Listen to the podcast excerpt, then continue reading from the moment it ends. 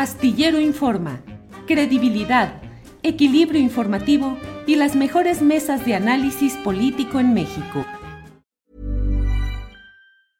I'm Sandra, and I'm just the professional your small business was looking for. But you didn't hire me because you didn't use LinkedIn jobs. LinkedIn has professionals you can't find anywhere else, including those who aren't actively looking for a new job but might be open to the perfect role, like me. In a given month, over 70% of LinkedIn users don't visit other leading job sites. So if you're not looking on LinkedIn, you'll miss out on great candidates like Sandra. Start hiring professionals like a professional. Post your free job on linkedin.com/people today. Hey, it's Ryan Reynolds and I'm here with Keith, co-star of my upcoming film If, only in theaters May 17th. Do you want to tell people the big news? All right, I'll do it. Sign up now and you'll get unlimited for $15 a month in six months of Paramount Plus Essential Plan on us. Mintmobile.com slash switch. Upfront payment of $45 equivalent to $15 per month. Unlimited over 40 gigabytes per month. Face lower speeds. Videos at 480p. Active Mint customers by 531.24 get six months of Paramount Plus Essential Plan. Auto renews after six months. Offer ends May 31st, 2024. Separate Paramount Plus registration required. Terms and conditions apply if rated PG. Astillero Informa, credibilidad, equilibrio informativo y las mejores mesas de análisis político en México. Eh, bienvenida, doctora Tirado. Buenas tardes. Pues muchas gracias. Un honor estar en este espacio, la verdad. Al contrario, Arancha, muchas gracias. Eh, eh, pues eh, mm, nos interesaría que nos explique un poco más acerca de lo que plantea en su libro Los golpes de Estado en nombre de la ley, porque en México tenemos en estos momentos la enorme discusión acerca de las declaraciones del doctor Hugo López Gatel, subsecretario de Salud, sobre el uso mediático y político de un tema sensible, sin lugar a dudas, importante, doloroso, eh, como es el desabasto de medicamentos, en particular eh, la desatención que habría respecto a niños con cáncer. Pero por favor, doctora Tirado, ¿qué nos comenta sobre lo que usted escribió y, digamos, la actualización que puede verse en casos como el que estamos viviendo en México?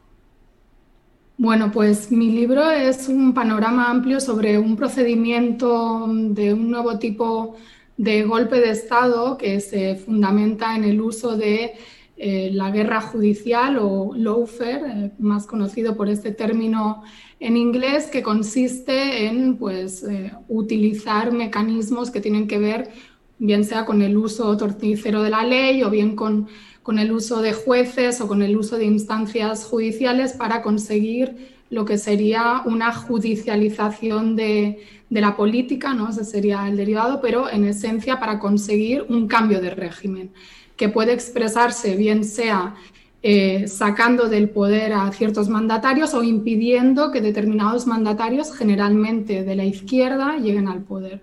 Curiosamente, este libro que salió en el Estado español y también en México, porque está publicado por ACAL y ACAL tiene sede en México, eh, creo que este mes salía en México y en el Estado español hace unos meses, em, toma el caso del desafuero de López Obrador como caso precursor del lawfare en América Latina y el Caribe. Esto es eh, una hipótesis que yo tengo mm, por haber vivido en México, por haber seguido el tema. Y otra de las hipótesis que yo planteo en el libro, mientras lo estaba escribiendo, veía cómo se iban sucediendo toda una serie de noticias muy sospechosas, muy curiosas, porque yo viví en México hasta finales de 2017 y me tocó em, pues, estar cuando el caso de, de, las quimioterapias falsas a los niños en Veracruz por parte, bueno, que, que fue un escándalo, ¿no?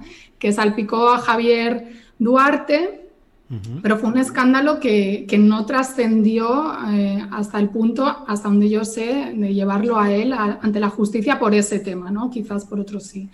Y entonces eh, estaba viendo esa coordinación de noticias, cada vez más un crescendo de noticias, de protestas de los padres de, niños con cáncer y también de, bueno, en septiembre de 2020, esta primera demanda que se pone contra el presidente López Obrador ante la Corte Suprema por presunto pues, delito de homicidio, ¿no? por, por, las negligencias de las que sería responsable por no proporcionar los medicamentos a estos niños. Entonces, ahí fue donde yo lancé la hipótesis de, ojo, aguas, como dicen ustedes, porque este es un tema muy sensible que em, pudiera ser utilizado para armarle a, López Obrador, no digo que sea el único, pero es uno de los temas, eh, un proceso judicial eh, que lo, bueno, que lo, por lo pronto que lo desacredite o lo trate de desacreditar mediáticamente, porque ese es un elemento presente en las campañas de Lawfare, que es la coordinación de diversos poderes económicos eh, que pueden estar más o menos presentes, agencias de inteligencia, Estados Unidos, por supuesto, de fondo, y sin duda el poder mediático, ¿no? que es el que se encarga de difundir y seleccionar las noticias, sobredimensionar unas, tapar otras, eh, tergiversar, eh, etcétera. Entonces, bueno, pues esto es en esencia lo que, lo que yo veo. Eso no quiere decir que no haya problemas con, con ese tema pero yo creo que, se puede hacer uso del caso o se está optando por hacer uso de este caso porque algo curioso es que, claro, los procedimientos de Lawfare se han armado sobre la lucha, discursivamente sobre la lucha contra la corrupción, tratando de presentar a los mandatarios eh, latinoamericanos, especialmente a tres de ellos que son los que lo han padecido de manera más clara, aunque no solo estos mandatarios, también otros funcionarios de otro nivel, que son Rafael Correa, Cristina Fernández y eh, Lula da Silva, como corruptos, eh, como que estarían salpicados de, bueno, en, tejemanejes eh, cuestionables, habrían beneficiado. ¿Y qué sucede? Que López Obrador precisamente es alguien que ha llegado a la presidencia de México haciendo de la lucha contra la corrupción su bandera y también en el ejercicio del poder. Entonces, por ahí es difícil que le puedan armar casos, aunque sabemos que también se han publicado a lo largo de estos años, eh, desde el 2006 y antes, pues noticias sobre su supuesto enriquecimiento, sobre que no viviría en el departamento que decía que vivía, etcétera, pero es mucho más complicado armarle casos a este presidente en este sentido. Entonces, bueno, pues un tema que concita eh, mucho apoyo, como no puede ser menos, es la lucha de unos padres por salvar la vida de sus hijos. Eh, doctora Tirado, que ahí está, según lo que entiendo de lo que usted nos plantea, el punto exacto en el cual eh, un tema sensible, real, en dimensiones exageradas, correctas o disminuidas, pero es utilizado para fines políticos sobre todo por los consorcios mediáticos, los grupos empresariales que se oponen al ejercicio de un poder político que va en contra de esos intereses y tratan de entramparlos judicialmente mediante cascadas de acusaciones, de solicitudes de amparo de la justicia federal y de crear un ambiente en el cual se vaya estableciendo una narrativa basada en hechos reales, dolorosos y sensibles, pero utilizados tramposamente para generar otros efectos. Por ahí va todo el, tiro, como decimos acá, Aranza. Pues sí, como decía el subsecretario López Gatell, es, eh, es, en esencia una guerra psicológica y es, bueno, es parte de la propaganda política sofisticada hoy en día con pues, eh, el papel de los medios de comunicación que también tienen su, pata ejecutoria a través de las redes sociales, ¿no? como ha habido muchos casos en la política latinoamericana en los últimos tiempos, de, posicionar hashtags o posicionar determinadas realidades para consumo del público internacional que no está tan al día de los detalles de la política interna de los países y en este caso sí es importante ver cómo en México esta judicialización de la, política y esta búsqueda de enjuiciamiento AMLO y de hacer del Poder Judicial un actor protagonista que se extralimite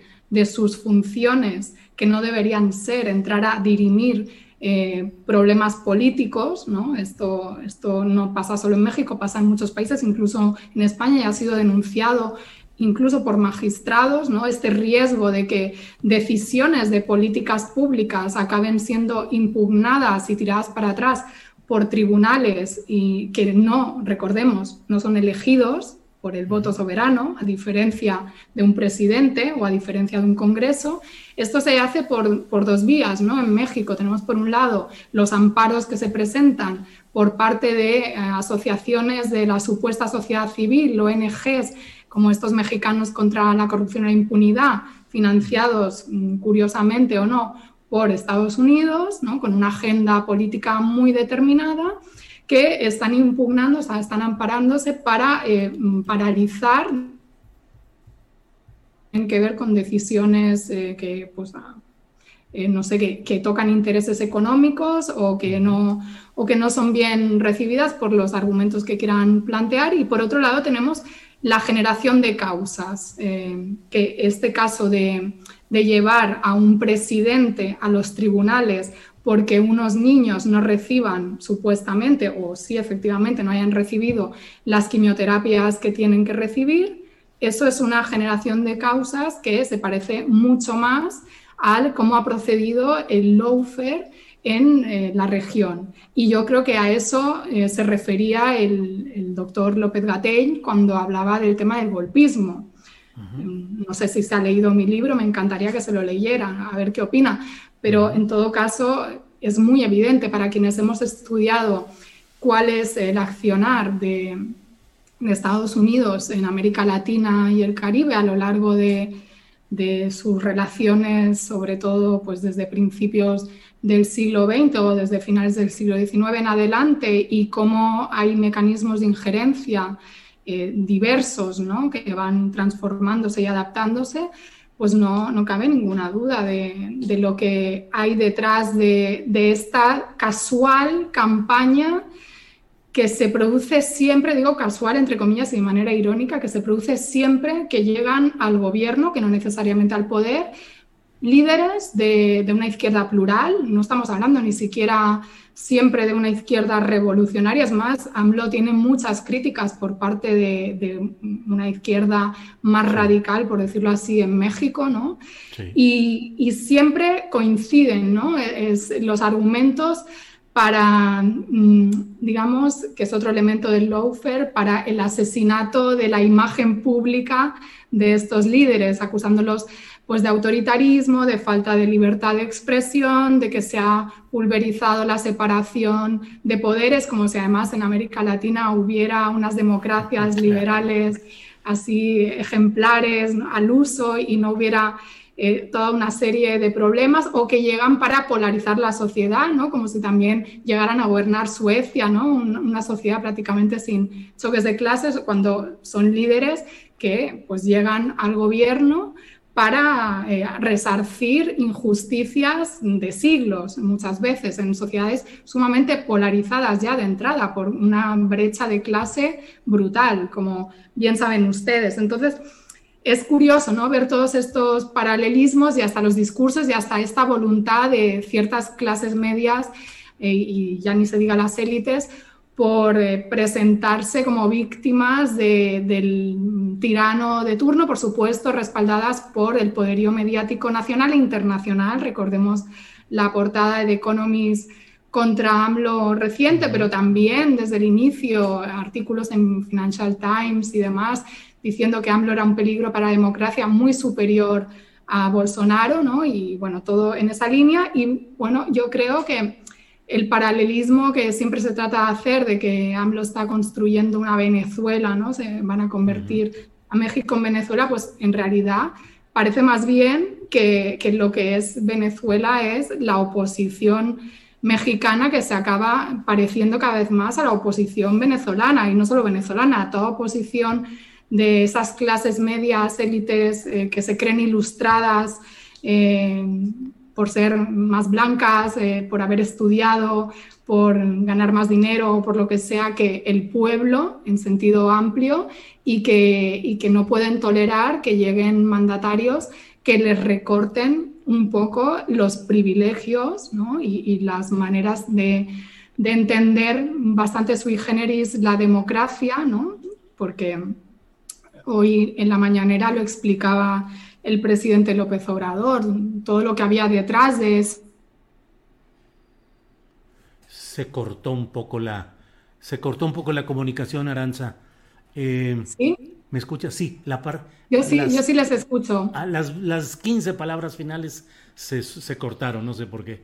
Pero bueno, estoy hablando con la doctora Aranza Tirado. Ella es politóloga, doctora en Relaciones Internacionales por la Universidad Autónoma de Barcelona, maestra y doctora en Estudios Latinoamericanos por la UNAM, autora del libro El Lofer, Golpes de Estado en nombre de la ley.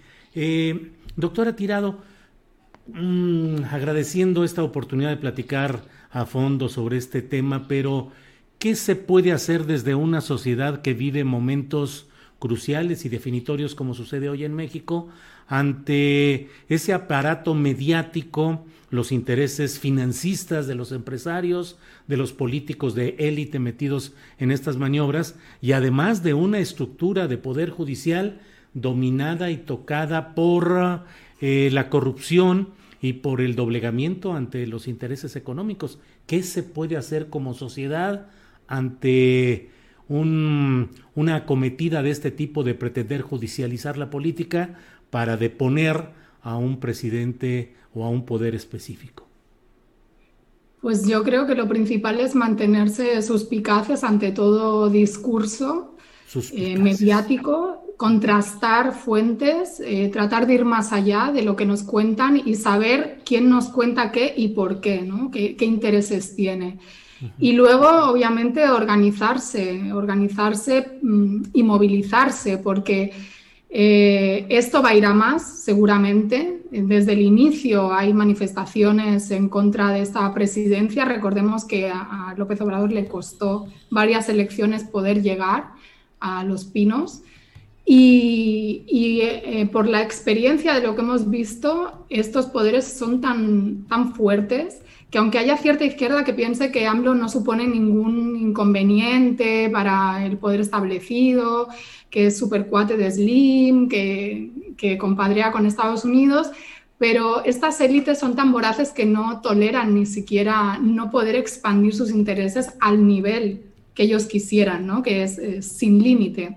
Entonces, cualquier límite para ellos es insostenible. Y ni se diga las élites latinoamericanas, que son sus representantes en el territorio, que por supuesto están acostumbrados a, manejar la política, la economía y la sociedad como si fuera pues su, rancho. Entonces, eh, yo creo que es importante que la gente tome conciencia de, la importancia de, hacer política, no solo de llevar a alguien a la presidencia, porque esas presidencias sin una base social, movilizada, consciente, crítica, además, y que exija y presione en la lógica de, ampliar cada vez más la democracia en beneficio de las mayorías sociales, pues pueden caer fácilmente, como hemos visto también en las experiencias en Sudamérica. Pues eh, doctora, muy agradecidos por esta posibilidad de platicar.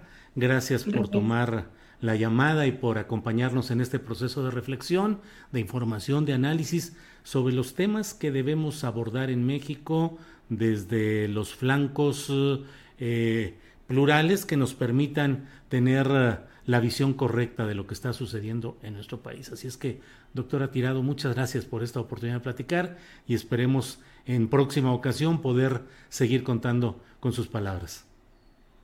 Gracias a ustedes. Que vaya bien. Un saludo a México.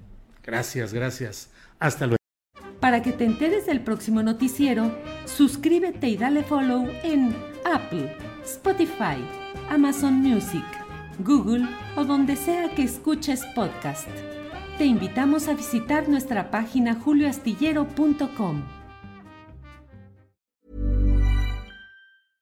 ¿Te preocupas por tu familia? Entonces, ¿por qué darles solo huevos ordinarios cuando pueden disfrutar de lo mejor? Eggland's Best, los únicos huevos con ese delicioso sabor fresco de granja, además de la mejor nutrición, como 6 veces más vitamina D, 10 veces más vitamina E y 25% menos de grasa saturada que los huevos regulares, además de muchos otros nutrientes importantes. Así que, dales los mejores huevos. Eggland's Best, mejor sabor, mejor nutrición, mejores huevos. Hola, buenos días, mi pana. Buenos días, bienvenido a Sherwin Williams. ¡Ey! ¿Qué onda, compadre? ¿Qué onda? Ya tengo lista la pintura que ordenaste en el ProPlus app. Con más de 6.000 representantes en nuestras tiendas listos para atenderte en tu idioma y beneficios para contratistas que encontrarás en aliadopro.com. En Sherwin Williams somos el aliado del PRO.